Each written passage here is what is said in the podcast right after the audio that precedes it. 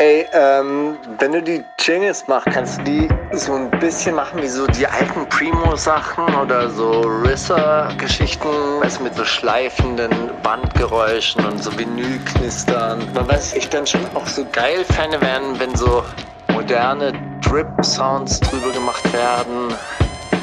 Und eigentlich auch so 808-Wing-Schleifer-Sounds, weißt du, so richtig verzerrte. So dass halt richtig knallt. Die wundersame Rap-Woche mit Mauli und Steiger. Ja, Steiger, willkommen im äh, Prenzlberg Hinterhof Studio. Ja, das ist jetzt hier wirklich Gentrifizierung 1, 2, 3, 4.0 eigentlich. Das ist so quasi die Rückeroberung der Prenzlauer Berg Belegschaft und die Verdrängung der Schwaben. Aber es ist äh, wirklich lustig, weil ähm, ich glaube, dieses ganze Viertel habe ich in seiner kompletten Umwandlung miterlebt. Also wirklich von der Abbruchruine im Hinterhaus hier mhm. hinten saß auch meine Druckerei, bei der ich auch teilweise Royal Bunker Shirts drucken habe lassen, mhm. wo dann die äh, wie hieß diese Graffiti Connection, Graco, sagt ihr das was? Mhm. Die saßen auch mal hier, die haben, ah, das war wahrscheinlich eine der ersten Sprüheragenturen. Also es waren richtige Sprüher, die dann eine Agentur aufgemacht haben, Graffiti Connection. Und die saßen auch hier in diesem Hinterhof und dann ist das, glaube ich, alles irgendwann mal bereinigt worden. Großinvestoren haben das hier aufgekauft, irgendwelche Lofts sind da jetzt eingerichtet und Großraumbüros und so weiter. Und da hinten war auch mal eine Autoschrauberei, die gibt es wahrscheinlich auch nicht mehr. Oder die haben die uralten Mietverträge und sind nicht rausklagbar. Das kann natürlich auch sein. Dann gab es hier äh, auch die unterschiedlichsten Club. Hier hinten ist noch ein Jugendclub drin und jetzt bist du da. Wow. Came a long way. Und jetzt kommst du vor allem hier wieder rein, in deine alte Hut sozusagen. In die alte Hut, ja. Ich glaube, es war schon immer ein Rewe. Aber die hatten vorher keine Sushi-Theke wahrscheinlich. Okay. Ich erzähle ja immer wieder gerne die Geschichte von dieser, von dieser Umwandlung des Viertels, als wir unsere Tochter in den Kindergarten gebracht haben. Habe ich letzte Woche hm. erzählt. Oder gerade letzte Woche. Aber zwei, für alle, die letzte Woche noch so. nicht dabei waren, hört euch die Folge von letzter Woche an. Und falls ihr sie nicht gehört habt, jetzt die Geschichte nochmal, als wir angefangen haben, unsere Kinder äh, in, oder unsere Tochter in den Kindergarten zu bringen, da war das noch ein richtiger Arbeiter, ein richtiges Arbeiterviertel. Und da haben die Leute gesagt, ja, um 7 Uhr, 7 Uhr geht die Kita los. Und wenn Mama frühst zur Arbeit geht, da hat sie vorher das Kind abzuliefern. Ich glaube, die waren auch verwirrt, als ich die Eingewöhnung gemacht habe mit der, mit der Tochter. Und am Ende der Kindergartenzeit haben sie dann gemeint, ja, es wäre schon schön, wenn sie ihr Kind zum Frühstück um halb zehn vorbeibringen könnten, weil dann haben nur noch so Werbeagenturfritzen hier gewohnt. Und ja, Steiger, da habe ich mich auf jeden Fall auch äh, angesprochen gefühlt in der Tamasch-Folge, als du das meintest, weil wir sind auf jeden Fall die, die immer so um 10 dann so langsam eintrudeln. naja, man, ja. muss, man muss natürlich dazu sagen, wenn du so einen Kindergartenalltag strukturierst, ja, und du sagst halt, okay, vom Frühstück haben wir irgendwie, was weiß ich, die erste Spielsession, dann gibt es irgendwie mhm. so äh, mit den Händen arbeiten. Also die haben ja auch ein pädagogisches Programm und dann kommen irgendwelche Kinder so um 10, halb elf, zwölf. Äh, und dann gibt es aber gleich das Mittagessen und äh, den Mittagsschlaf, den dieses Kind natürlich dann auch nicht macht, weil es hat ja bis neun geschlafen und so weiter und so fort. Ich glaube, das ist dann schon äh, einigermaßen Terror für die Erzieherinnen und Erzieher, die da mit sich rumschlagen müssen. Insofern, ich kann das schon verstehen, dass die da irgendwie auf einen geregelten Arbeitstag eigentlich hingewiesen haben. Aber es hat sich halt einfach wirklich von der Belegschaft her so krass verändert. Ja, ja, das, das Bild ist, also es macht Sinn, dass du das oft erzählen möchtest, weil das Bild ist ein sehr treffendes und. und ja, es war, ist halt so ein kleines Detail, wo du auch wirklich gemerkt hast, ey, hier hat sich ja, äh, wirklich an der kompletten Bewohnerschaft mhm. etwas verändert. Die Leute gehen hier einfach jetzt auch nicht mehr in die Fabrik arbeiten. Mhm. So, also oder, oder gehen, keine, gehen keine Arbeit nach, wo sie halt wirklich um 7.30 Uhr irgendwie auf der Baustelle an oder in, in, in der Werkstatt sein müssen. Ja. Mhm, mh. Na gut, Steiger, aber lass uns nicht, lass uns nicht so viel in, in, in Gesprächen von vor zwei Wochen rumstochern, weil es ist wirklich viel passiert diese Woche. Hast du mitbekommen, dass Elon Musk äh, Twitter gekauft hat? Hey, ich habe auch schon die schönsten Tweets dazu ra rausgesucht, die ich gefunden habe. Also zwei äh, Perlen habe ich, äh, habe ich dazu gefunden auf, auf Twitter. Klar. wo, wo auch sonst. Also erstens natürlich, dass äh, Elon Musk geschrieben hat, dass er die, die äh, schlimmsten Kritiken auch gerne auf Twitter behalten wird, weil darum geht es ja, um Meinungsfreiheit. Und dann gab es einen Tweet, Oh, jetzt habe ich mir überhaupt nicht gemerkt, von wem der kam. Das müsste man natürlich immer machen. Es war auf Englisch. Elon Musk told the United Nations he would give them six billion dollars to end world hunger if they showed him a detailed plan of how they would use the money. Das ist ja dieser, Ja. Äh, dieser Altruismus, der so ein bisschen an Forderungen geknüpft ist. Ja, also wenn ihr das so macht, wenn ihr einen guten Plan habt, dann gebe ich euch sechs Milliarden, um den Welthungern zu beenden. They called his bluff and gave him their plan. They never got the money. Now he's buying Twitter for 45 billion dollars. Also was schon krass ist, ist ja der andere Glatzkopf, der Jeff Bezos, der hat ja die Washington Post und auch mehrere Blätter gekauft. Süß. Und du merkst natürlich schon auch, wie sich diese Blätter jetzt nicht unbedingt für Reichensteuern einsetzen seitdem. Ich meine, das ist mit, mit, mit Twitter ja auch so eine Sache, dass es so viel Systemkritik wieder geäußert wird, genauso viel rechte Trolls sind da unterwegs und das hebt sich so gegenseitig auf, aber bei so einer Zeitung, da ist das ja viel kontrollierbarer, was da, was da gedruckt wird. Also vor allem in letzter Zeit denke ich mir natürlich auch, wen erreicht man denn damit? Also wenn ich jetzt hier zum Beispiel, also ich habe jetzt zum Beispiel letzte Woche auf Instagram, auf Twitter habe ich den Aufruf gar nicht gemacht, aber auf Instagram habe ich den Aufruf gemacht. Ähm, es gibt hier eine Gruppe junger Geflüchteter aus der Ukraine, die aber aus afrikanischen Ländern kommen. Ja? Die sind hier jetzt gerade in einem Heim untergebracht. Wir brauchen aber eigentlich Meldeadressen, damit die ihre Studien fortsetzen können. Also die brauchen eine richtige, also am besten eine, eine Meldeadresse bei einer deutschen Familie. Und sie brauchen auch, vor allem die jungen schwarzen Studenten brauchen halt eben, also männlichen jungen schwarzen Studenten, die brauchen auch private Unterbringungsmöglichkeiten. Und ich habe irgendwie den Eindruck gehabt, diese Reichweite oder diese, wen man da erreicht, das ist sehr, sehr begrenzt. Und das Gleiche habe ich mir natürlich auch gedacht bei diesen ganzen Tweets jetzt irgendwie zum äh, Ukraine-Krieg, also wenn, wenn, wenn dann äh, Leute auch immer wieder darauf hinweisen, naja, die NATO interveniert jetzt gerade auch in Süd, ähm, im, im, Nordirak oder im, im nördlichen Sy äh, Syrien und äh, rockert dort völkerrechtswidrig ein. Warum sagt da niemand, dass diese Tweets auch immer nur ein bestimmtes Publikum erreichen und gar nicht darüber hinausgehen. Lustigerweise habe ich trotzdem einen Tweet aus der anderen Bubble. Und zwar, die Frage ist, wer hat's gesagt? Ein Afroamerikaner wird aus eigener Leistung heraus reichster Mensch der Welt, weil er Elektroauto Elektroautos cool gemacht hat und bekommt von Linken nichts als Hass ab. Weinender Emoji. Hat das gesagt? Annalena Baerbock? Ben Brechtken? Oder? Wolfgang Kubicki? wer, wer ist Ben Brechtken? Du kennst ihn gar nicht. Nee. Er ist so ein, so ein Troll aus dieser rechten neoliberalen Bubble. Okay. Ja, der war es dann auch. Okay, okay, okay. Ja, gut. Aber weil, weil, er, weil Elon Musk ist aus Südafrika, oder? Elon Musk ist aus Südafrika. Na dann. Ein Afroamerikaner. Meinst du das wirklich ernst? Natürlich nicht. Ist ihm scheißegal. Also, dass das Ding, was mit, mit Trolls irgendwann so überwiegt, dass ihnen das, also, dass es ihnen eigentlich egal ist, aber dass sie so Spaß dran haben, wie Leute sich aufregen. Nein, nein, nein, nein. Ich, also, ah, okay. Doch, voll. Und Er das ist ja auch, ausschließlich mich ausgesucht, ja? das weiß ich nicht. Hat er, hat er dich angetweetet? Nein. Nee. Aber du, Der hat heute Morgen im Bett gelegen und gesagt, was kann ich machen, dass dieser Markus Scheiger richtig durchdreht? Ja, ich meine, klar, du, du äh, stellvertretend für alle Leute, die, die, die irgendwie so ein, so ein ausgeprägtes Helfersyndrom haben und, und, und äh, so gesellschaftliche Missstände anprangern und so und Leute dann.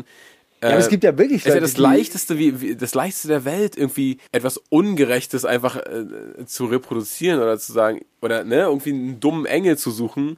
Sind die dumm? Das kann ich nicht ernst meinen. Nee, meinen die nicht ernst. Aber man hat sich damit beschäftigt dann und so, da irgendwie so Zeit Aber es gab, es gab weißt du? wirklich, ich habe ja wirklich Tweets ge gelesen mit Afroamerikaner, die ihn wirklich als Afroamerikaner bezeichnet haben, Elon Musk. Also ernsthaft. Oder, oder es war eine kalkulierte Provokation. So, Ey. why is he not an Afro-American? Ja, natürlich, das ist jetzt auch, da kann man sich jetzt ja mega auch drauf aufhängen, aber es ist ja auch das Egalste der Welt, ob der, also so, wir wissen beide, dass Elon Musk irgendwie in eine Bar kommt und nicht von irgendwelchen Rednecks rassistische Sprüche kassiert, so, weil man ihm halt nicht ansieht, aber jetzt auf Außer in Südafrika, Bergheim. Da kommt er nicht rein. weil er Afroamerikaner ist wahrscheinlich. Gott, ey. Nee, aber ich- weißt du, was ich meine, das ist ja, also so, klar kann man sich an diesem Begriff irgendwie aufhalten, aber das, das wollen die ja. Das, deswegen soll man ja den Troll nicht füttern. Naja. Du bist einfach schlauer als ich. Nee, ich hab, also ich. Ja, hab- gut, ich Leute, glaube, die keine Prinzipien haben, die können natürlich auch jeden Joke der Welt machen. Ne? Voll. Und, und vor allem, wenn man nicht zugibt, dass es ein Joke ist, dann ist es ja noch viel, dann, dann Ja, ja, triggert es ja, ja. noch viel mehr. So, das ist ja, ja. Es gab eine äh, philosophische Schule im alten Griechenland, die, ich weiß nicht, ob es die Hedonisten waren oder die Stoiker. auf jeden Fall. Trollisten. Ja, so ungefähr. Aber ich glaube, es waren schon, äh, schon diese Hedonisten, die einfach immer nur nach dem guten Leben, da, daher Ja, ja. kommt auch das Wort Hedonismus natürlich, Äh, gestrebt haben und einfach auch Luxus, äh, Luxus berechtigt und gut fanden und auch für ein gelungenes Leben ähm, Notwendig. auch notwendig fanden.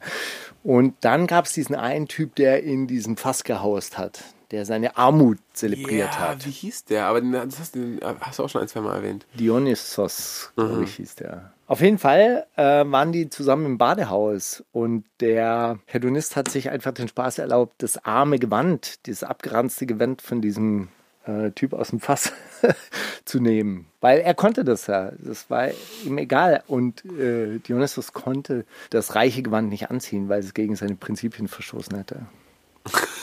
Was natürlich Ja, aber so ein bisschen ist das Ja. Links-Twitter in, in a nutshell. Genau, weil du, du, du kannst es so quasi, die anderen können einfach jeden Witz der Welt machen. Voll, ich streife mir diese rassistische Meinung über. Haha, mir doch egal. Genau. Voll. Und andere so, nein, wie kann die- man sowas sagen? und ja, die anderen voll. können nicht dagegenhalten. Ja klar, deshalb ist Alice Weidel auch teilweise der bessere MC Naja, zumindest im der, Bundestag. Zumindest weil der, einfach die schamlosere der ist. besser verbreitende äh, Twitter-Account und der besser verbreitende ähm, Facebook-Account und so, auf jeden Fall. Also das war, gab's ja zu, oder vor der letzten Bundestagswahl, gab's ja so eine, oh, von wem war das? So eine Datensammlung von, ich glaube vom Stern oder irgendwie von so einer Zeitung, die haben, die haben so alle, ähm, alle Kanzlerkandidaten und deren Social-Media-Profile gegenübergestellt und dann war so ganz krass sichtbar, dass auf auf so Instagram und, und TikTok und so dann eher Sachen funktionieren wie die Grünen oder die FDP, so Leute, die irgendwie, ne, mit denen man sich, ja, mit denen man eher connecten kann oder irgendwie die, also so auf, auf, auf TikTok dann FDP, weil sie irgendwie ganz viele Finanztipps an junge Kinder gegeben haben und die sich dann total mit damit auseinandersetzen mit, mit den Money Talks und so bla. Und auf Twitter und Facebook war Alice Weidel mit ganz vorn, weil die halt ne, so, äh, Sachen raushaut, die sowohl Rechte als auch Linke teilen, als auch Leute, die Linke ärgern wollen. So, Weil Linke dann mit, wie kann man so Menschen verachten, so und dann andere halt, ja, endlich sagt's mal jemand und wieder andere mit und irgendwelchen Clown-Emojis. So. Ja, die hat ja auch, äh, auch mal so ein Facebook-Format gehabt, wo sie immer nur so ein Foto und einen Satz gehabt hat. Also, wo sie wirklich nur einen, einen Punchline, eine Punchline rausgab. Was war denn da so zum Beispiel? Also zum Beispiel asoziale Marokkaner ausweisen aus Deutschland. Ein Foto von Mar Farid Bang. Ja. Ey, von dem MC ja, aber das ist, das ist Trolling, das ist, äh, ja, von dem MC-Gesichtspunkt, das ist die, so fängt äh, Farid Bangs erstes Album an. ja, so Ja, ich bin ein asozialer, ich bin ein asozialer seiner Alben, Marokkaner, ja, ja. guck, wie der drauf ist. Ja? Und dann nach dieser, ähm, nach, die, nach dieser Echo-Geschichte hat die das dann einfach so, so rausgehauen. Ja, weil sie wahrscheinlich gar nicht über Auschwitz-Lines lachen kann. Kann die gar nicht. Nee, Dachte sich, Menschen verachten, was ist das denn? Ja klar. Ja, aber ich meine, ja, das ist voll. doch im, importiert, dieser Antisemitismus. Den gibt's doch. In Deutschland ist der ab, seit 1945 ist der verboten in Deutschland. Den gibt's gar nicht hier. Ja, der Typ heißt übrigens Diogenes aus dem Fass. Ah. Dionysos ist tatsächlich, glaube ich, der Gott des Weines. Ja, siehst du. Der Feier, der Feiergott. Ich merke mir das jetzt. Ja, was, was auch eh geil war, ähm, dass äh, dieser, weiß ich, hast du das mitbekommen, diesen Johnny Depp-Prozess? Nee, nur in irgendeinem Meme habe ich das mal. Es ist wirklich, es ist viel Meme-Material auch vorhanden, weil das ist komplett ab so, also so, bist du irgendwie im Bilde, was da, um was da Überhaupt nicht. Aber verhandelt es geht wird? um irgendwie seine Ex-Frau oder seine Frau. Genau, seine ne? Ex-Frau hat ihn, äh, hat ihm häusliche Gewalt vorgeworfen und auch damals dann irgendwie, als sie schon getrennt war oder geschieden waren, äh, Artikel veröffentlicht und sich in ganz viele Interviews gesetzt und halt dafür gesorgt, dass er irgendwie innerhalb von ein, zwei Wochen irgendwie alle seine Rollen, die ausstanden, verloren hat und alle gesagt haben, nee, ach, dem kann man ja gar nicht mehr und so. Und er hat gesagt, das ist Verleumdung und jetzt sind die vor Gericht. Und bis jetzt waren nur die Zeugenaussagen von eben ihm selbst und dann, weiß nicht, seiner Schwester, äh, einem Haushälter, der irgendwie in einem Haus, wo die sich gekloppt haben, dann da aufgepasst hat und so weiter und so fort. Und ihr Anwaltsteam ist so sehr, ist sehr damit beschäftigt, immer zu sagen, äh, Objection, also so, äh, Einspruch, äh, das ist Hörensagen. Oder äh, Einspruch, das ist äh, Mutmaßung oder äh, Speculation. Also, ne? Und die Herleitung ist sehr interessant. Die wollen dann irgendwie auf irgendwas hinaus, aber so richtig wissen sie auch nicht worauf. Und dann äh, lesen sie nur so Schlagzeilen vor, die sie irgendwie in die Beweisaufnahme, äh, die dann immer auf so einem kleinen Screen auftauchen und ähm, sagen dann hier eine Schlagzeile: Johnny Depp besoffen am Filmset, der Untergang eines Ex-Stars. Habe ich das korrekt vorgelesen, Johnny Depp? Und er so, ja, haben sie. Johnny Depp und, und liest immer nur irgendwelche so Boulevard-Schlagzeilen vor. Habe ich das korrekt? Also, sie haben es wieder korrekt gelesen. Richtig gut. Also, und ist so, hey, worauf wollen sie hier hinaus? Das Absurde ist auch, dass dieser ganze Prozess äh, auf Johnny Depps Wunsch so live auf YouTube zu streamen ist, dass man das irgendwie wirklich tatsächlich verfolgen kann, so auch in der Zeit, wo die dann Mittagspause haben, ist die Kamera bleibt einfach weiter laufen und die kommen dann irgendwann wieder rein und so. Also so wirklich das das erste Hand-Entertainment aus, aus irgendeinem echten Leben heraus, aus so einem dramatischen Fall auch noch, der so oh beide voll viel Geld kosten wird wahrscheinlich. Ähm, absurd, aber dann, dann gab es einen Höhepunkt, wo, wo die Anwälte, die so drauf trainiert sind, irgendwie bei allem, irgendwie so, oh, warte mal, ist das Hören sagen? Ja, warte mal, Einspruch, wenn er, sobald jemand sagt, ja, und dann hat der Typ zu mir gesagt, nee, Einspruch, Hören sagen, na, äh, so, das geht schon mal gar nicht, das ist irgendwie kein handfester Beweis. Zu dem Punkt, wo der Anwalt von ihr den Haushälter vernimmt und sagt, ja, und äh, haben sie sie vorgefunden oder, oder haben sie aufgepasst, dass von außen irgendwie keine Personen ins Haus kommen? naja, hm, ich habe dann zu der Haushälterin gesagt und sagt aber, Einspruch, äh, Hören sagen. Und sagt die Richterin, Sie haben noch die Frage gestellt. Ach so, ja. und lauter so Geschichten passieren ja die ganze Zeit. Also es ist ganz absurd. Als, als neutraler Beobachter denkt man sich auf jeden Fall, ey, die hatten einfach eine super stressige Beziehung und, und die haben beide super viel Videoaufnahmen einfach dann so privat draufgehalten und probiert, probiert irgendwie zu provozieren, dass irgendwas passiert und so. Also ganz komisch. Weiß nicht, dann ging es auch darum, geht's auch darum, dass Johnny Depp irgendwie immer zu Hause besoffen war und ist ja kein Wunder, so wer, wer trinkt, der schlägt ja auch schnell mal seine Frau und so und alle Zeugen bisher sind der Meinung, das macht er nicht. Und jetzt, ich glaube, in den nächsten zwei Tagen wird sie vernommen. Es bleibt spannend, aber auch das Szenario ist auf jeden Fall komplett absurd mit auch diesen, dieser Art und Weise, wie amerikanische Gerichtsprozesse geführt werden, glaub, weißt du? Ich, ich, glaube, das ist mir gerade eingefallen, als du das beschrieben hast, diese Art, amerikanische Prozesse zu führen oder wie amerikanische Prozesse geführt werden, ist auf jeden Fall auch für deutsche Verhältnisse sehr, sehr seltsam. Unnachvollziehbar, ja. Und das Zweite ist, dass halt, ich weiß halt nicht, ob so eine Geschichte tatsächlich in so einer Öffentlichkeit auch zu, zu klären ist. Ich denke in solchen Fällen immer, dass äh, die Frau da wahrscheinlich auch berechtigte Gründe hat, äh, äh, Übergriffe und, und, und also sich, sich bedroht zu fühlen, ist ja auch kein schönes Gefühl, selbst wenn es vielleicht letztendlich gar nicht zu Handgreiflichkeiten kommt. Aber dass sowas dann halt vor Gericht relativ schlecht auswertbar und verwertbar ist, weil wenn dem jetzt keine Straftaten nachgewiesen werden können, ja gut, dann ist er halt ein freier Mann. Die Sache selber ist aber trotzdem so zerrüttet und so kaputt, dass er beide nicht glücklich aus dieser Sache wieder rausgehen können. Also das Ding ist, dass das äh, ging dann auch irgendwie um eine abgetrennte Fingerkuppe von Johnny Depp, so die sie ihm irgendwie im Streit äh, also so die ist auch nicht ohne so keine Ahnung, was da ging, aber irgendwie hat sie seine Fingerkuppe abgeschnitten so und die haben die dann irgendwie auf wurde der Haushalter so befragt, was das war so ein so ein sehr diskreter Brite, der auch so wurde so gemerkt, hat, ey, selbst selbst britisch und amerikanisch ist irgendwie ein Language Barrier. Der sagt so, äh, ja, wie wie sah denn das Haus in Australien aus, als sie da angekommen sind? Und er sagt so, ja, it was a fair amount of damage. so, ja, so fairer Anteil Verwüstung halt irgendwie. Das war so, yeah, was it wrecked? Like, was it ruined? I wouldn't say ruined. It was a fair amount of damage. and then, yeah, and, and, and did you find the fingertip of Johnny Depp? Uh, yeah, it, it, it, was in a little tissue. You mean like kitchen paper? I don't know if you call, yeah, yeah, yeah, a tissue. ja, egal, ich äh, bin da auf jeden Fall durch meine Freundin näher dran als nötig und du jetzt aber huckt und guck mal, wie das ausgeht.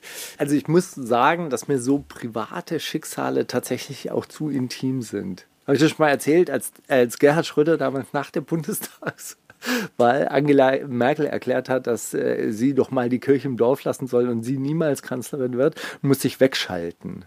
Weil mir das so unangenehm war, diesen, diesen Menschen da so beim Scheitern zu, zu sehen oder also man konnte ihn ja noch nie so richtig leiden. Ja, aber dann sieht man, wie der sich so selber demontiert und das war mir zu intim. Da musste ich wegschalten. Das konnte ich nicht ertragen. Ja, dann ist amerikanisches Fernsehen auf jeden Fall nichts für dich. Ich, glaub, ich glaube, ja. Ich finde es auch, ey, so, also und wie gesagt, ne, einerseits die absurdeste Tatsache, dass so ein Prozess in der Öffentlich also so auf YouTube streambar ist, weißt du, völlig daneben. Andererseits natürlich auch irgendwie so ein, also ist das, glaube ich, die einzige Kommt da eigentlich auch Möglichkeit, Werbe? wenn du so ein Unterbrechung? Wer bekommt das Werbegeld? Wer es bekommt gibt, also der Channel heißt irgendwie Crime and irgend äh, Law and Crime Amerika oder so. Äh, also das ist anscheinend irgendwie wahrscheinlich der YouTube-Account von dem Gericht oder so. Okay. Vielleicht, vielleicht bekommen die das vor die Kaffeekasse gesammelt oder so.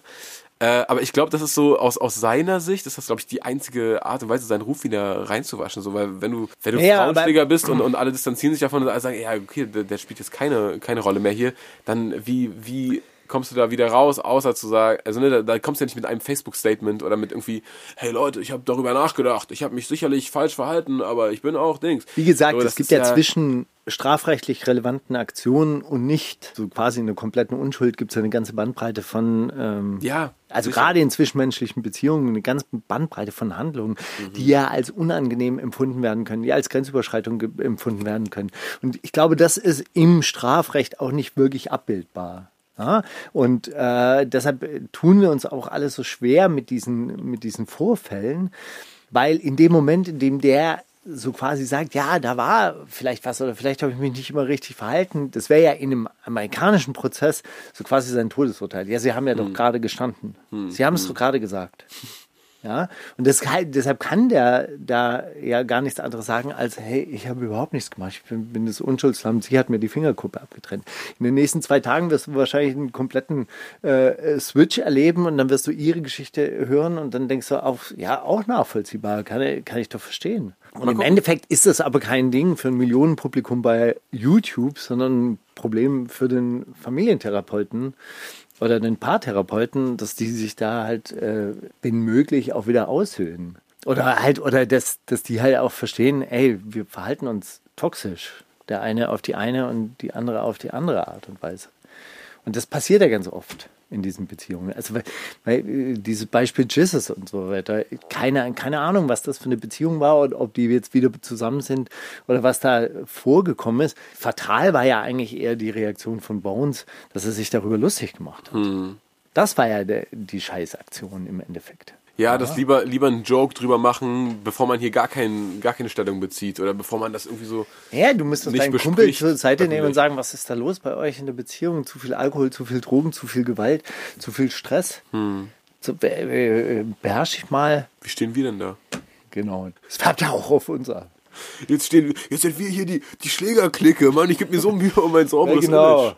Nein, aber ich meine, äh, anscheinend hatte der ja auch eine Phase, wo er irgendwie auch gedacht hat, er kann da durch halb Hamburg rennen und irgendwelche Getränke Leute inklusive Schwänen zusammenprügeln. Ja, ja. Und, und dann setzt sich so ein Verhalten ja auch in der eigenen Familie fort und das ist ja einfach auch nicht gesund. Ich meine, wir haben, wir haben letzte Woche viel über Gewalt geredet und Hendrik hat ja auch eine Sache gesagt, hey, diese, diese Saat der Gewalt, die man da, da immer weiter in seine Kreise hineinträgt, die muss ja unterbrochen werden. Und aus jeder gewalttätigen Aktion geht eine Demütigung einher. Also das ist ja auch das Schlimme an, an gewalttätigen Aktionen. Tja, eine andere Sache, Xavier Naidu ist zurück. Auch öffentliche Tribunale, öffentliche Urteilssprüche. Viel darüber spekuliert, ob seine Entschuldigung ernst zu nehmen ist und äh, was er denn eigentlich gemeint hat. Da hast du dich wahrscheinlich mehr äh, äh, reingestürzt, oder? In, in die Reaktion. Ey, ich muss sagen, ich mu- muss sagen, ich habe einen Tagesspiegel-Artikel gefunden, den, da könnte man auch so ein bisschen was da äh, von vorlesen. Und zwar, für welche Zitate will sich Xavier eigentlich oder Xavier jetzt im, im Einzelnen eigentlich bitte entschuldigen? Ja. Unter anderem für das Zitat Jews of the world don't make the same mistakes as Angela Merkel. Know when the gig is over. Es gibt keine Semiten oder Judäer im Zentralrat der Juden. Die sogenannten Juden sind die eigentlichen Antisemiten. Die Black Lives Matter-Bewegung ist absolut verachtenswürdig. Es wurde in der Neuzeit kein Volk der Welt so platt gemacht, mental und psychisch und unter Massenhypnose gestellt wie die Deutschen. Zum äh, Zentralrat der Juden. Wenn ihr Juden seid, bin ich Großmeister des Ku Klux Klans. Ich kann den sogenannten Juden nichts mehr glauben und ziemlich viele Juden in dieser, sind in diesen Kinderschänderdreck verwickelt. Das war nur eine kleine Auswahl, Mhm. aber auf seinem Telegram-Kanal muss es richtig abgegangen sein. Ich wusste es gar nicht, dass es so krass in diese Richtung ging. Ich dachte wirklich, es war immer dieser Kampf gegen die Satanisten und die üblichen Verdächtigen und dann Kinder- diese Kinderschänder und, und so. also dieser Proxy-Antisemitismus, so quasi, also so quasi dieselben Erzählungen, die immer über die Juden geherrscht haben. Hm. Jetzt umgemünzt auf Satanisten, das ist ja so, so, so quasi der, der neueste Abzweig. Das Update. Die, die, dieses, Feindbild-Update. Dieses ähm, Antisemitismus, der, der halt eben die große Weltverschwörung auch immer mit, äh, mit sich bringt. Aber also das ist ja Antisemitismus 1.0. Ey, also ich meine, diese, dieses Statement, ich kann mir schon vorstellen, dass er irgendwie dann in, in, in Kriegszeiten irgendwie gemerkt hat, okay, in seinem Telegram-Kanal sind irgendwie auch ganz viele Leute auf Putins Seite oder finden das total schön. Das deckt sich dann irgendwie nicht mit äh, der Familie seiner Frau, die in der Ukraine wohnt und so weiter. Ich kann mir schon vorstellen, dass er da irgendwie dann komplette Dissonanzen hat und das nicht übereinander bekommen hat und dachte, ja, vielleicht ist da auch was dran, aber es kann auch sein, dass einfach nur der Zeitpunkt günstig war, um, äh, ja, damit die Öffentlichkeit wieder sagen kann, ach so, siehst du, er hat sich doch entschuldigt, dann was soll man denn noch machen und so, dann lass, lass ihn doch wieder umarmen oder sonst was. Ey, so oder so, ja, ich finde so abgelesene Statements, die man so gar nicht, ja, ich habe das mir Hast einmal du es angeguckt. gesehen? War es glaubwürdig? Du hast nicht gesehen? Es war einfach halt so abgelesen, ne? Also er hat gesagt, dass, also was er gesagt hat am Anfang mit irgendwie Familie seiner Frau, die in der Ukraine wohnt und so und die jetzt alle nach äh, Deutschland holen lassen hat oder ja, die hier irgendwie jetzt unterkommen, weil die das Land verlassen mussten und so weiter. Und er war sehr schockiert, was in diesen Zeiten dann aus gewissen Ecken dazu erzählt wurde und das hat sich überhaupt nicht gedeckt mit dem, was die Familie sagt und so weiter und so fort. Aber all das hat er irgendwie nicht. So abgelesene Statements sind halt irgendwie abgelesene Statements. Weißt du, er hätte halt alles sagen können. Deswegen, ich weiß nicht. Also so, das, was da ne, zusammengeschrieben wurde, das, das ergibt irgendwie Sinn, sonst hätten die es ja nicht aufgeschrieben. Aber glaubwürdig hat sich das nicht angefühlt. Also es wäre schon mal interessant, wenn man dann natürlich im Einzelnen nachfragen Voll. äh, können würde und ihn halt eben auch mit diesen Aussagen konfrontiert. Weil Und ich glaube, genau, ganz ich glaube, kurz, genau, und, und das ist eben was, warum auch dieser Artikel zustande gekommen ist, weil eben nicht klar wurde, von wovon er sich distanziert hat, sondern er hat gesagt, hey, alle Rassismen finde ich total schlimm und äh, ich möchte mich davon distanzieren und ich habe mich da bestimmt mit gewissen Leuten gezeigt, mit denen ich mich nicht hätte zeigen sollen und so. Aber es wurde immer sehr schwammig. Ähm, Die Anfrage des Tagesspiegels, ob er sich auch von oben genannten Aussagen distanziere und ob er den Zentralrat der Juden um Entschuldigung gebeten habe, beantwortete der Sänger nicht. Stattdessen teilt eine Sprecherin mit, bei allem nachvollziehbaren Verständnis für Rückfragen sei gerade nicht die Zeit für Presse- und Öffentlichkeitsarbeit. Naidus gesamte Aufmerksamkeit gelte aktuell Hilfsmaßnahmen für Bedürftige aus der Ukraine. Plausibel, aber ist es so? Gut, aber Weißt in, in absehbarer Zeit kann man ja vielleicht mit einem etwas längeren und wirklich investigativ geführten oder also nachdrücklich geführten Interview vielleicht rechnen. Ich fand ja bei, bei ihm, ich glaube, ich habe bei rap.de sogar 2007, 2008 ja mal ein Interview mit ihm geführt. Ehrlich? Und es war ein großes, es war eine große Anstrengung, weil halt eben auch damals schon das Management existierte und die natürlich dann auch den, den Daumen drauf gehalten haben. Und er hat sich damals sehr in Andeutungen äh, ergossen. Und jetzt gibt es ja so einen schmalen Grad zwischen irgendwie einer Kapitalismuskritik, also äh, und einem unbestimmten Unbehagen mit den Verhältnissen der Zeit und dann so einem Abgleiten in so Verschwörungstheorie. Und meine, meine Auffassung ist ja, wenn du jetzt keine stabile, ich glaube, da hilft halt der Marxismus schon auch, das Ganze auf eine materialistische Grundlage zu stellen. Also wenn du jetzt keine, äh, keine stabile materialistische Kritik an dieser Welt hast, dann kannst du ja schon auch verrückt werden daran. Wenn ich mir alle die Dinge, die jetzt gerade in den letzten zwei oder drei Jahren irgendwie ungefiltert auf mich einprasseln lasse, dann kann man natürlich auch auf die Idee kommen, aha, also da treffen sich irgendwelche Leute in Davos und die ziehen dann irgendwelche Fäden und dann hängen die alle miteinander zusammen und jetzt führen die auch noch Krieg gegeneinander und dann endet das alles mit der großen Ausbeutung und Versklavung der Bevölkerung, wo auch immer das hinführen soll und wer auch immer was davon haben soll. Das kann dir ja auch kein Verschwörungstheoretiker irgendwie wirklich erklären. Also ich hatte mal in einer Veranstaltung jemanden sitzen, der wirklich dann irgendwann mal rumgebrüllt hat, das ist eine große Erfindung, dass die ganzen Flüchtlinge aus Syrien jetzt nach Europa kommen, sei eine große Erfindung der Amerikaner, die diese Flüchtlingsströme lenken würden. Und dann habe ich gemeint, was ist denn der Sinn und Zweck dieser Sache? Dass jetzt die Völker sich vermischen und dann irgendwie so, so quasi also so eine, so eine Islamisierung meine, damit die sich besser regieren lassen. Also, weil er dann denkt, irgendwie die Leute sind dann willensschwächer oder sowas, wenn sie so, so, so quasi diese Mischrassen sind. Dann Zerteilt, ja, so eine, so eine stramme deutsche Nation, weißt du, in ihrem puren Kern. Da meinte ich aber, also im Regieren lassen waren die reinen Deutschen jetzt gar nicht so schlecht. Also so, ja, also ich meine, ey, also come on, also wenn sich jemand regieren hat lassen bis zum Untergang, dann waren's diese Leute, die daran ja, geglaubt ja. haben, dass sie aus reinem Blut sind. Ja. Also ich bitte dich, was ist das denn für eine Logik? Ich finde das so schwierig, ne, weil natürlich ist Natürlich gibt es Milliardäre, die komplett skrupellos sind. Und natürlich treffen die sich mit anderen Milliardären, weil natürlich hängen die nicht das irgendwie ja im Garder rum. Und natürlich gibt's gibt's irgendwelche Satanisten, natürlich gibt's auch irgendwelche Kinderring-Sekten, äh, also so Kinderschmuggler und so. Und all das, was da genannt wird, das gibt's ja in irgendeiner Form, aber das wird immer so, es, es wird immer, also die wollen immer, äh, wie du sagst, ne, auf all das, was gleichzeitig auf uns einprasselt. Und wir haben ja Informationsüberfluss des Grauens so wollen die dann irgendwie eine schnelle Erklärung.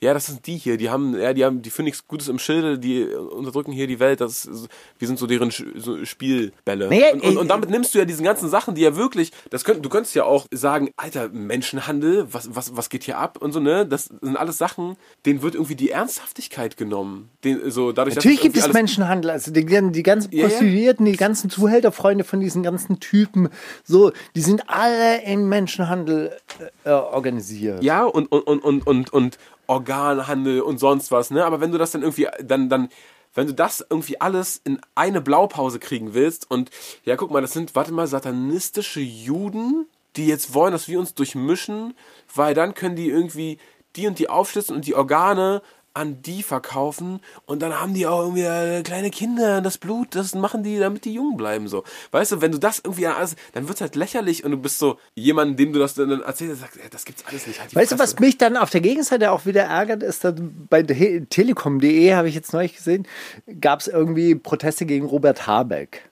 Ja. Und, und das waren halt Antimilitarismus-Proteste, äh, wo Kriegstreiber, Kriegstreiber geschrien wurde und so weiter und so fort. Die Überschrift war aber Querdenker protestieren gegen Robert Habeck. Das heißt also quasi, wenn du jetzt eine straight Anti-NATO und Antimilitarismus-Position hast und die Grünen halt eben gerade wirklich äh, die, die, diesen, diesen Militarismuskurs fahren ja. und du dagegen protestierst, ja, dann bist du Querdenker, Impfgegner und, naja, das, und eigentlich ist ja das krasse. Und dann erzähl, haben sie so und dann haben sie noch einen rausgepickt, der dann irgendwas von Satanisten erzählt hat und von Kinderblut trinkenden Adrenochrom-Freaks. Äh, und deshalb ist Habeck ja äh, auch unempfindlich für diese Art von Kritik, weil er, weil er Kinderblut trinkt und so weiter und so fort. Und dann wird das aber dann auch wieder in so einen Brei gerührt. Und der, der Joke ist eigentlich, dass er, also, dass er über die Pandemie Querdenker umgelabelt wurde. Und Querdenker war ja, also vor fünf Jahren, wer äh, Querdenker machen hier, äh,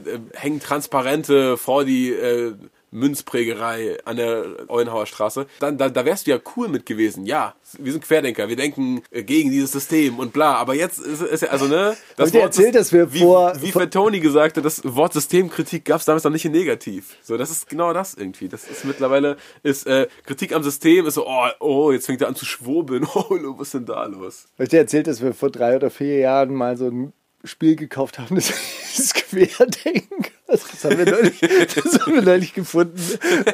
Und da dachte ich auch so, gealtert. schlecht gealtert. Das ist geil. Was war da? Das, das ist eigentlich so, einfach so ein. Das so ein waren einfach so Fragen, wo man so ein Denkspiel. bisschen so um die Ecke denken Ja, ja, musste. okay. Halt so. ja, wahrscheinlich fallende Absatzzahlen.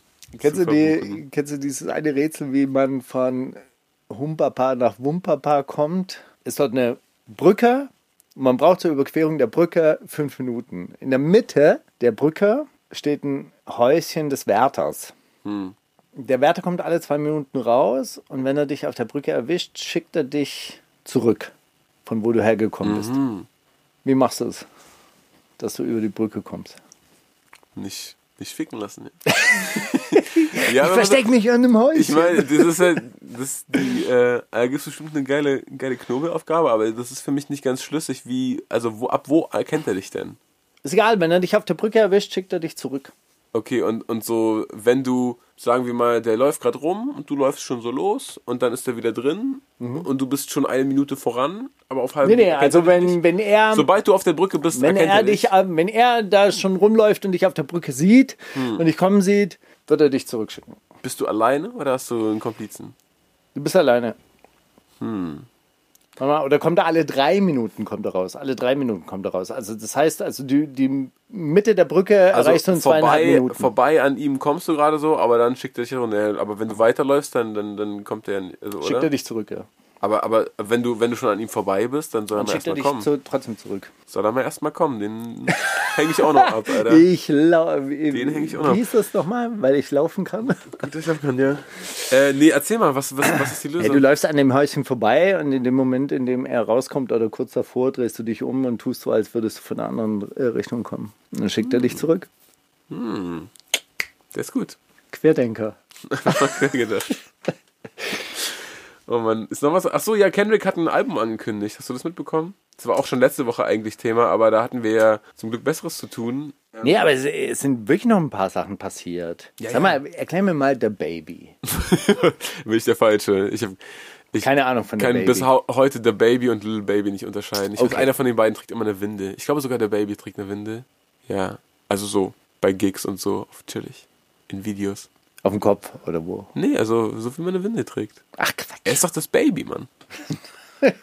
Also irgendwie ist diese The Baby jetzt zweimal in den Schlagzeilen gewesen. Einmal hat er sein eigenes Signing äh, verprügelt. Irgendwie nach einer Show. Also man sieht ihn so, wie er läuft und plötzlich rastet er aus, dreht sich um, schlägt ihm einfach nur ins Gesicht und so. Und dann gibt es irgendwie so einen Brawl und dann kommen Sicherheitsleute und so weiter und so fort. Also der muss wohl richtig Auf. Testo sein. Kleines Gewaltproblem haben. Richtige, richtige Flair-Moves irgendwie, ne? Kleiner so, Typ. So.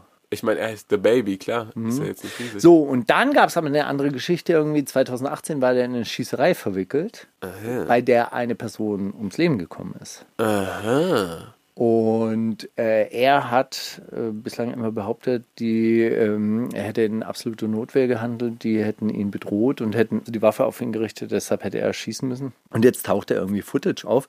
Und die Frage ist, warum dieses Footage erst jetzt auftaucht und warum die New York Times es veröffentlicht und warum das nicht der Staatsanwaltschaft vorliegt. In diesem Footage sieht man halt einfach, wie er so quasi auf, also zwei, zwei junge Männer sprechen ihn an, so quasi, hey, bist du nicht ein Baby, bla bla bla. Oder es ist ein normales Gespräch und plötzlich rastet er aus, rennt auf den einen los, tackelt den und, und, und äh, äh, schlägt den und das spätere Opfer kommt hinzu und will schlichten.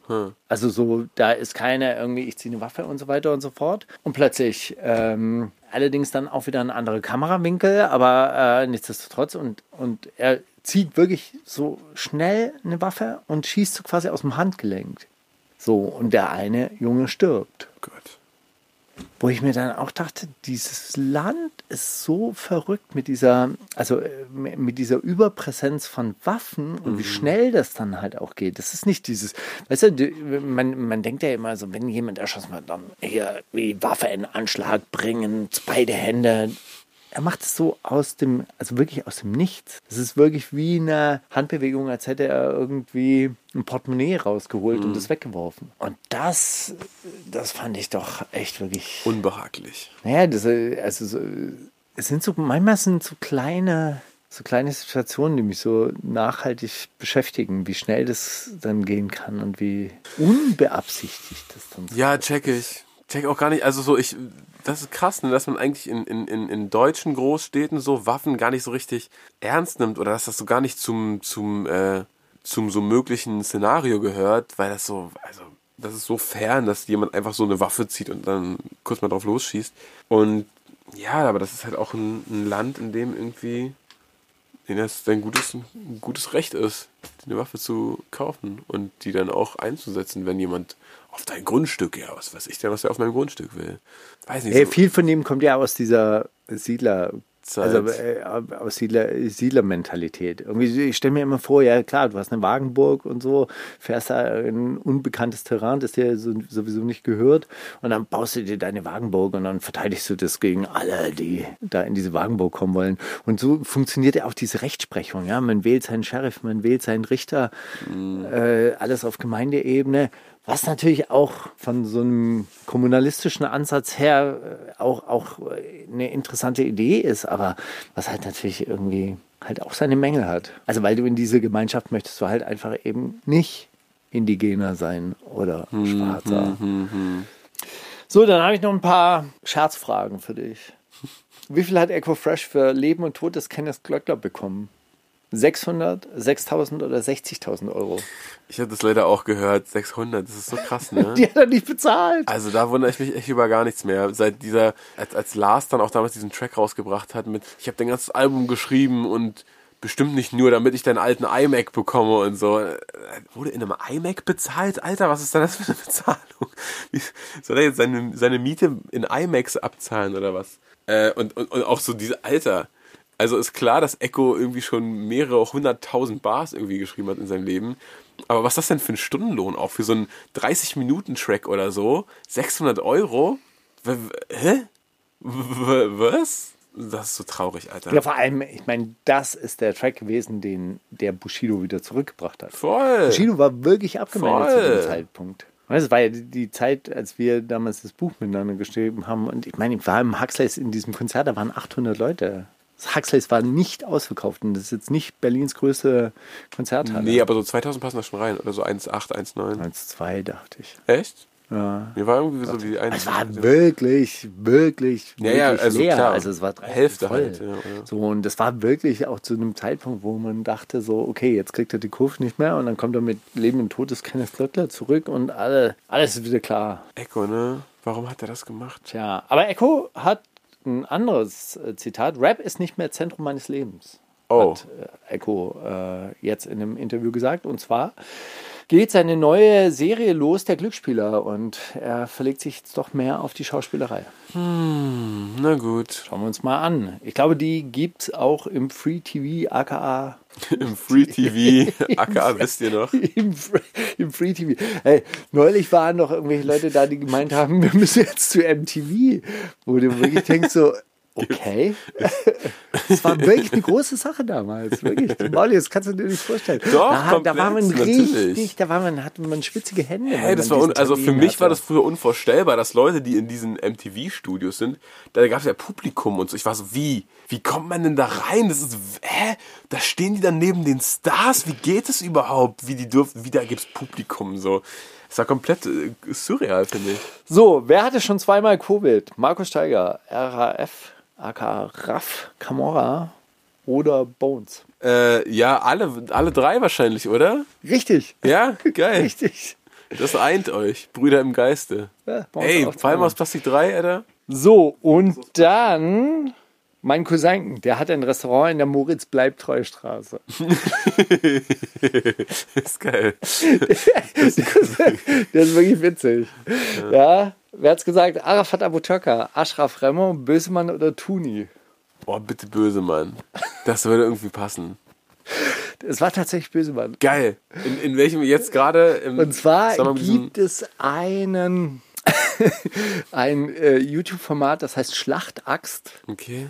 Da sitzt Bösemann mit irgendeinem Homie von sich. Ah, das ist ein eigenes Interviewformat, ne? Ja, ich glaube, es ist sein eigenes Interviewformat oder es ist das Interviewformat von seinem Homie. Aber sein Homie sitzt eigentlich mehr oder weniger nur da als Ansprechpartner, weil Büssemann erzählt alles selber. Damit es nicht so nervigen Monologe sind.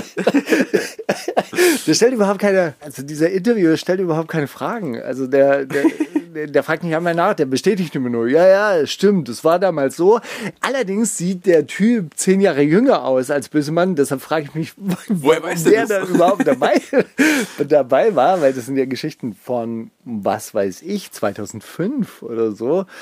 Da hat er dann so eine Geschichte erzählt, wie er damals Ashraf Remo und er hatte da ja große Probleme. Er hat ja damals, ähnlich wie er jetzt mit Kolja Goldstein und Sinan G irgendwie äh, Beef angefangen hat, einfach grundlos mit Massiv Ja, Beef angefangen. Da hat er auch in einem Interview hat er auch gesagt, Mann, das ist so ein lieber Typ. Ich weiß überhaupt nicht, warum ich auf den so eingehakt habe.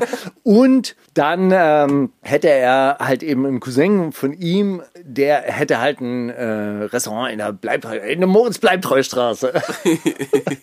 und da wäre Ashraf Remo immer wieder zu Gast gewesen und dann hätten die sich am Telefon tatsächlich auch mal unterhalten äh, über diesen äh, Beef und immer, ja, Beef ohne Grund halt. Schön, dass er daraus gelernt hat und jetzt irgendwie dann doch in den Ring geht. Der Kampf findet statt, hast du gesehen, ne? Ich war ja am, am Wochenende auch. Ah ja, erzähl mal, du, du, hast, du hast nur erzählt, dass dein Knie gelitten hat. Du hast nicht erzählt, wie es ausgegangen ist. Ja, durch, durchwachsen. Ich hatte nur einen Gegner in der einen Klasse. Ah, ja. Gürtelklasse, Gewichtsklasse und Altersklasse. Also wir sind ja sehr alt, sehr schwer. Und äh, dann Und sehr fortgeschritten. Doch auch noch ein bisschen fortgeschritten. Und anscheinend waren in der Klasse dann auch vier Leute angemeldet, aber zwei hatten abgesagt. Und dann war die blöde Situation, ich musste dreimal gegen denselben Gegner Oh, fuck. kämpfen. Ersten Kampf habe ich gewonnen. Mit deiner Mats Ingelsen-Technik. Ja, äh, Preet Mickelson Technik, Genau. ja. Tatsächlich habe ich seine, seine Guillot äh, sein, sein Triangle, das ist, der hat so quasi seine Beine um meine Schulter und meinen Hals äh, geschlungen und äh, ich konnte diese, diese Triangle tatsächlich mit einer speziellen Kopfhaltung aushalten. Also es ist wirklich ein sehr anstrengender und äh, sehr, sehr würgender Angriff und er hatte das auch ganz gut etabliert, aber ich habe es eben durchgehalten und konnte dann die Triangle irgendwann mal öffnen und dann konnte ich angreifen. Dann konnte er Hast du die tatsächlich gefilmt, die. Kämpfe? Ja. Geil. Der zweite Kampf, also der ging Warum machst du da kein Ding draus? Warum machst du nicht vorher so Ansagen gegen deine Gegner und, und lädst sie so auf weil, also ich bin ja ich bin ja nicht so ein äh, Wettkämpfer. Nee, aber das ist ja egal. Ach, die Dings, dieser Kampf wird ja auch super unschön anzusehen. Ja, aber das ist ja das ist ja Sport. Ich meine, du musst ja das, äh, guck mal, Molly, das ist ja kein Event. Nein, ist aber ja- das ist so, das ist ja du machst die Kämpfe eh schon, Das ist dann ja- tu doch so, als wäre das was. Das ist ja Amateursport. Du gehst dahin in eine Turnhalle in Siemensstadt. Corona ist übrigens vorbei. Da sitzen 2000 Leute in einer engen Turnhalle und rutschen den ganzen Tag aufeinander herum, als hätte es noch nie irgendeine Beschränkung gegeben übrigens. Ja? Es stinkt, weil alle irgendwie Ja, auf Adrenalin sind und es gibt 13 Mattenflächen und insgesamt über 1000 Kämpfer. Fuck. Da, da finden den ganzen Tag von morgens 9 Uhr bis abends 21 Uhr finden da Kämpfe statt. Das ist einfach Amateursport. Juckt auch niemanden, außer die Leute, die halt da mitmachen.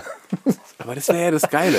So. Wenn dieses Mini-Material hätte mehr Gewicht, wenn du vorher so gesagt hast, na warte, so. nee, man muss ja auch sagen, ich habe ja diese Defensive-Technik auch jetzt mal exzessiv versucht auszuprobieren und dann hat man auch äh, so ein bisschen die Schwachstellen gesehen. Und zwar die, die, ähm, die Positionen funktionieren sehr, sehr gut, aber du musst auch erstmal die Position etablieren können. Und es gibt halt äh, gewisse Probleme, wenn Gegner äh, die, die Angriffe ganz gut establishen können, dann hat er immer so quasi meinen Arm gehabt und ich muss den Arm aber frei bekommen erstmal. Und wenn du das nicht mehr schaffst, dann funktioniert auch die Position nicht mehr so gut. Obwohl es beim zweiten Mal dann auch wieder relativ gut funktioniert hat.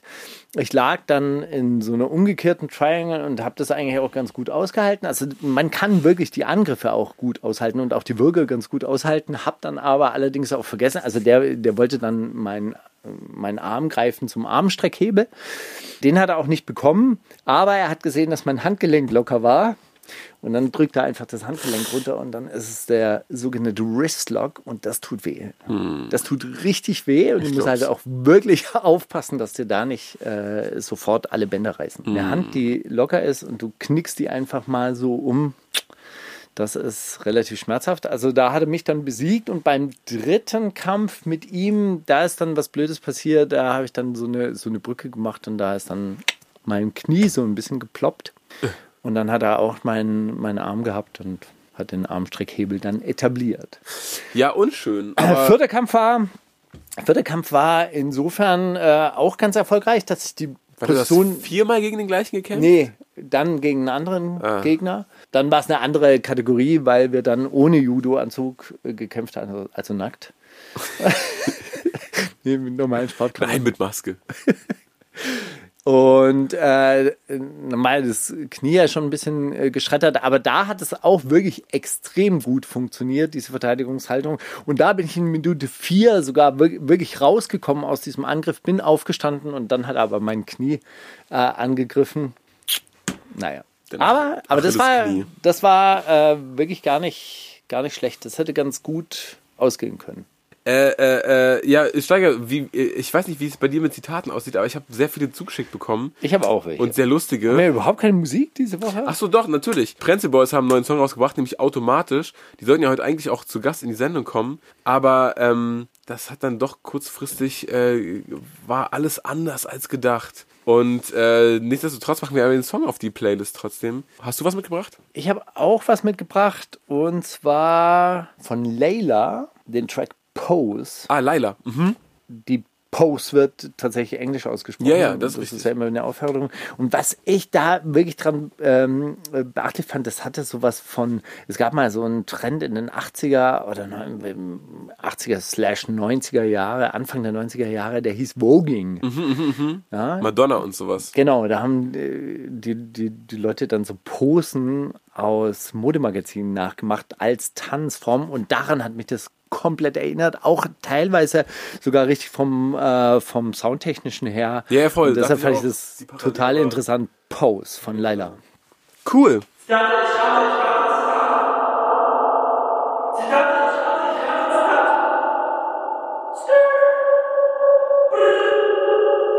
Genau, ich habe mal wieder Zitate von Florian bekommen, meinem Ex-Verkehrsanwalt, der mittlerweile sein, sein Glück woanders gefunden hat.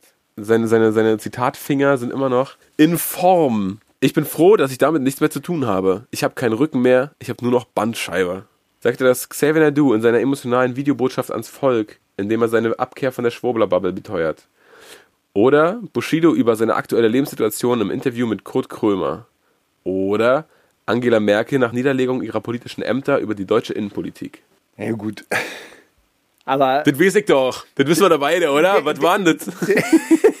das weiß ich doch. Aber das ist ja, äh, da hat er sich dann auch noch so humormäßig an äh, Kurt Krömer angebietet, ja? Das war ganz, ganz schlimm, ja. Ist das gut. Der Anis. So, ich habe von Kalle Krass Zitate zugeschickt Na bekommen. klar. Sagen wir, die, die, die All-Stars United. That's Folge. right. Also er hat ein V-Special gemacht. Okay. Ein bisschen lustig. Okay, V steht für Steh jetzt gerade. Bushido, V wie Vendetta 2 featuring The Drillings. Divo, allein, unter, allein und ohne Männer, ist und bleibt ein Einzelgänger. Flair trägt jetzt V-Ausschnitt, setzt neue Maßstäbe. Oder Fidel Castro, Kontext Polizeikontrolle. Okay, nochmal. V steht für? V steht für Steh jetzt gerade. Ach so, oder Moneyboy, das eine Lied mit Versace. Äh, ja, also so Kontext Polizeikontrolle, viele Kassel könnte hinhauen, oder? Auf jeden Fall. Weiß ich nicht, würde ich sagen. Nee, es war Divo. Geil. Das V, steht, das v in Divo steht für komm, steh jetzt gerade. Das ist auch nicht schlecht eigentlich. Aber jetzt geht es für mich zurück in die Unterwelt. Dort gibt es noch loyale Männer, außerdem wesentlich mehr Kohle als in diesem faken Showbiz. Hat das gesagt Kollege, in Klammer Hitlerfrisur. Arafat Abu Chakor, Abu Chaka bei Cynic auf Twitch. Stefan Raab, Fleisch und Menschenhandel. Oder Kurt Krömer, Neukölln is the realist. Alter, war Arafat wirklich bei Cynic auf Twitch? Also ich könnte mir- irgendwie klingt das, also so irgendwie klingt das nach was Unüberlegtem, was er sagen würde und wo könnte man was Unüberlegteres sagen als auf Twitch? Bei Cynic auch noch. Ich glaube, das war der, ich glaube, das hat er gemacht, ja. Das war Kollege. Was? Für mich geht's erstmal in die Unterwelt. Da gibt es doch loyale Männer. Außerdem wesentlich mehr Kohle als in diesem faken Showbiz. Oh Mann, Alter. Naja, kommt ja aus der Unterwelt. Wissen wir ja. Du willst mir sagen, ob meine Line gut ist? Du bist, du kannst mich mal, keine Ahnung, Alter, wie bist du überhaupt angezogen? Karl Lagerfeld. Flair, Flair, Flair, Flair. Auf dem Sterbebett. Manuelsen, Modezar, Flair, schlagfertig und modebewusst. Casimir 1441, GEMA-Lord. Ähm, ja, also Manuelsen au- auch in der Argumentation ähnliche Herangehensweise wahrscheinlich. Aber ich glaube Flair. Ich glaube, das Ja, war der erste. natürlich war es Flair. Es ist der, es ist der, wer bist du überhaupt angezogen? Wie siehst du überhaupt aus? Äh, ja, an dieser Stelle, ey, Kalle Krass hat auch einen neuen Song rausgebracht, der heißt Wartekant. So ein bisschen sein Rückkehrsong irgendwie nach Hamburg oder vielleicht auch ein Sehnsuchtssong nach Hamburg. Lebt ja in Berlin.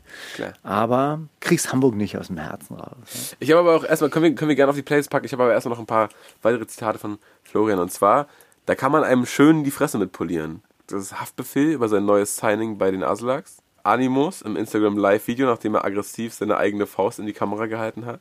Oder Kollega im Unboxing-Video zum neuen San Diego-Album über den Boxinhalt Putzschwamm. In der neuen San Diego-Box ist ein Putzschwamm drin? Na gut, äh, interessant. Okay, was, was hast, du, hast du eine Ahnung? Ich nehme Kolle. Ja, Yes! das ist richtig. Nur die Liebe zählt. Sagt er das Jesus als Bildunterschrift zu seinem Instagram-Posting, auf dem er mit Kai Pflaume in der Münchner Allianz Arena die Meisterschaft feiert? Oder die regierende Berliner Bürgermeisterin Franziska Giffey und Fraktionschefin Raed Saleh äh, in einer Sitzung des Landesvorstandes, in welcher sie ankündigen, erneut gemeinsam den SPD-Landesvorsitz zu kandidieren? Oder Bones unter einem OnlyFans-Posting seiner Freundin, auf dem er Champagner über ihre entblößten Hintern ausschüttet. Nur die Liebe zählt. Äh, Jesus, dann Bullen Franzi oder Bones MC. Ey, Das mit diesem OnlyFans-Account von seiner äh, Freundin, das muss sich ja richtig lohnen, oder? Wenn sogar Florian den abonniert hat, Offensichtlich. Ähm, ich nehme Jesus. ist richtig.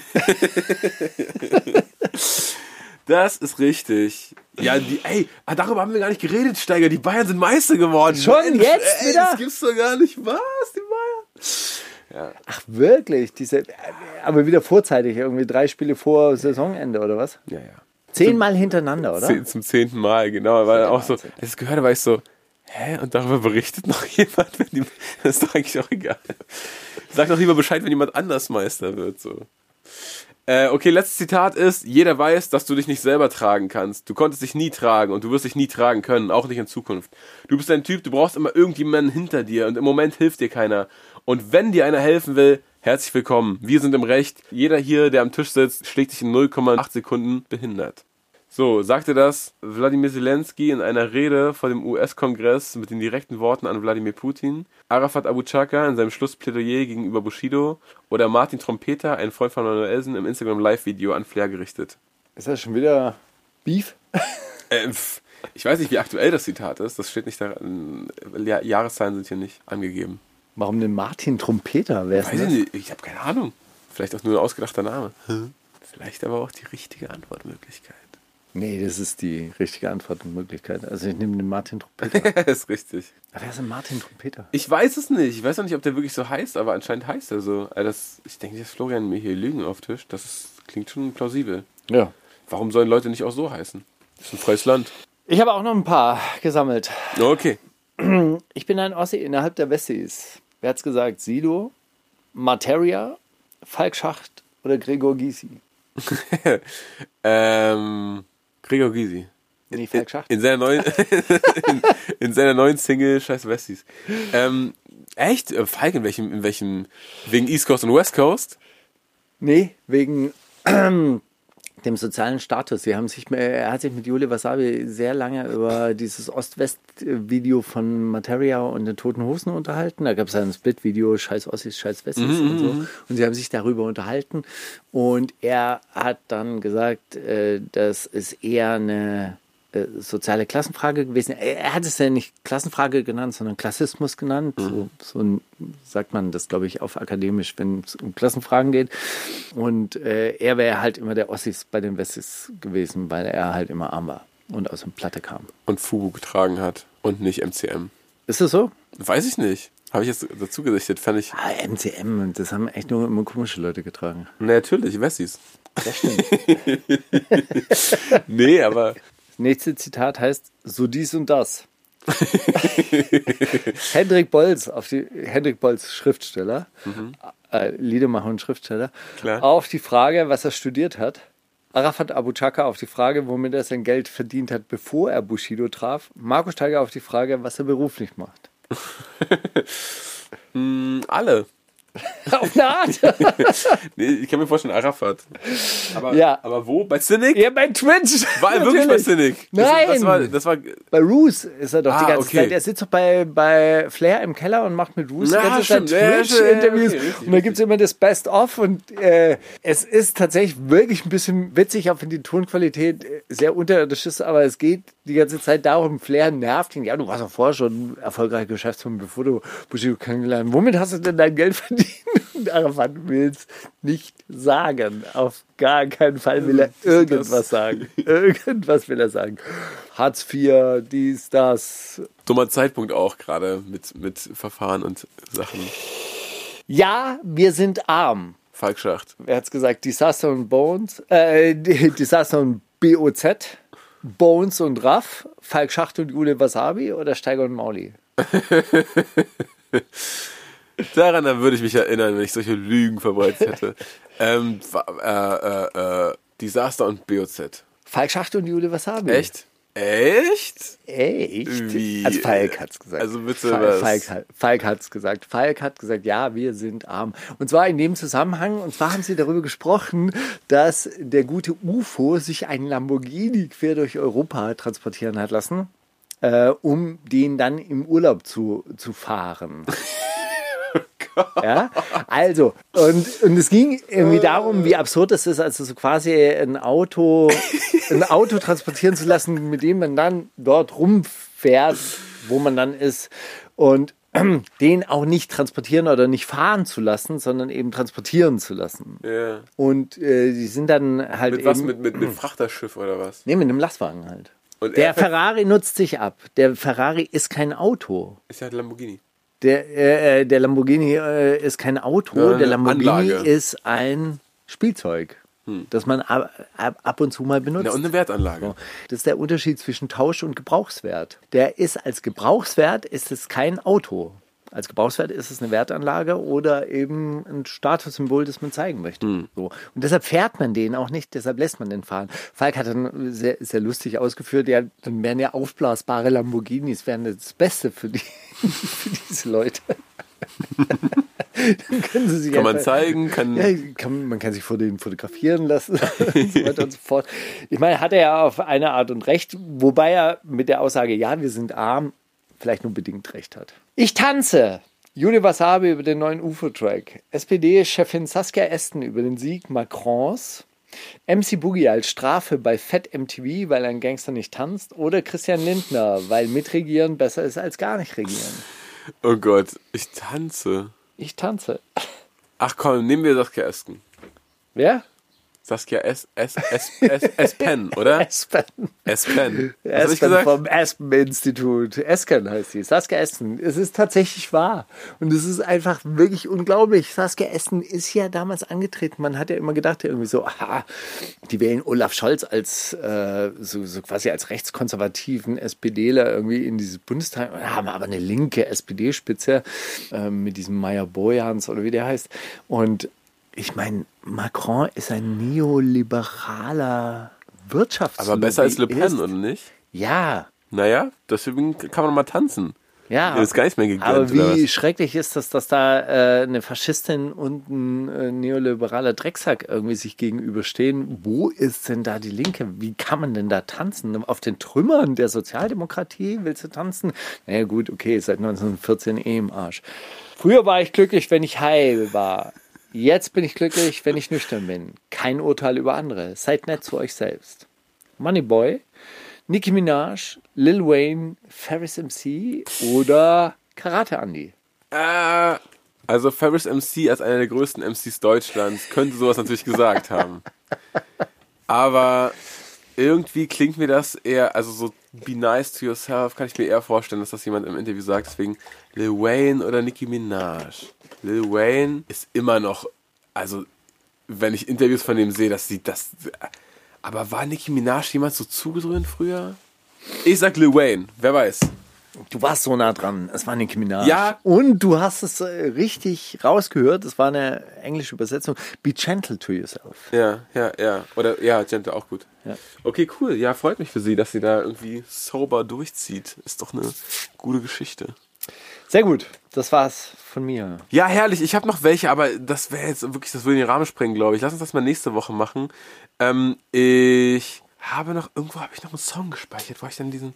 Wobei wir gerade beim Thema waren. Nicki Minaj featuring Phoebe Foreign, We Go Up. Und ich muss sagen, so, es gibt vereinzelt immer wieder Nicki Minaj-Songs, die halt richtig geil sind. Ja.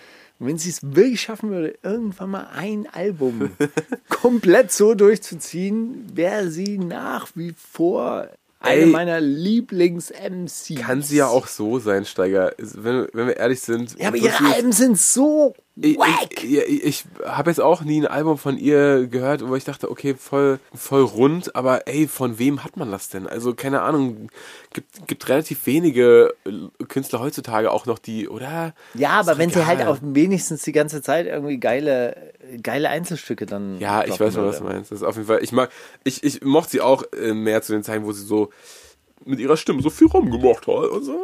Und so She's viele back. Dings. Ich Ja, das, das, okay, cool. ab. Sie macht wieder so auch die Grim Grimassen und so, weißt du, so. Ja, wo man die, die, die man raushört. Ja. Geil. Ich möchte äh, I Don't Know Jeffrey mit Hit Me First spielen. Das ist ein äh, Song, den mir Yassin und 3 Plus gezeigt haben. Das ist so, das ist so, äh, so Memphis Rap, aber das ist so kalt, der hat so eiskalte Lines drin, die eigentlich so, oh, oh Gott, oh Gott sind. Aber das ist, er, er trägt das so trocken vor, dass man irgendwie lachen muss. Das gibt mir, äh, gibt mir eine gute Zeit, obwohl das total furchtbar ist alles. Aber äh, er sagt zum Beispiel, My bitch drives a Audi, which means I drive an Audi. Oder er sagt so, ja, sie beschwert sich über ihren Ex. Hä, ich glaube, ich bin schlimmer, ehrlich gesagt. Und so. Und Leute, so Sachen, die so super toxisch sind, aber abgefuckter Memphis-Humor auf jeden Fall. Ähm, I don't know Jeffrey.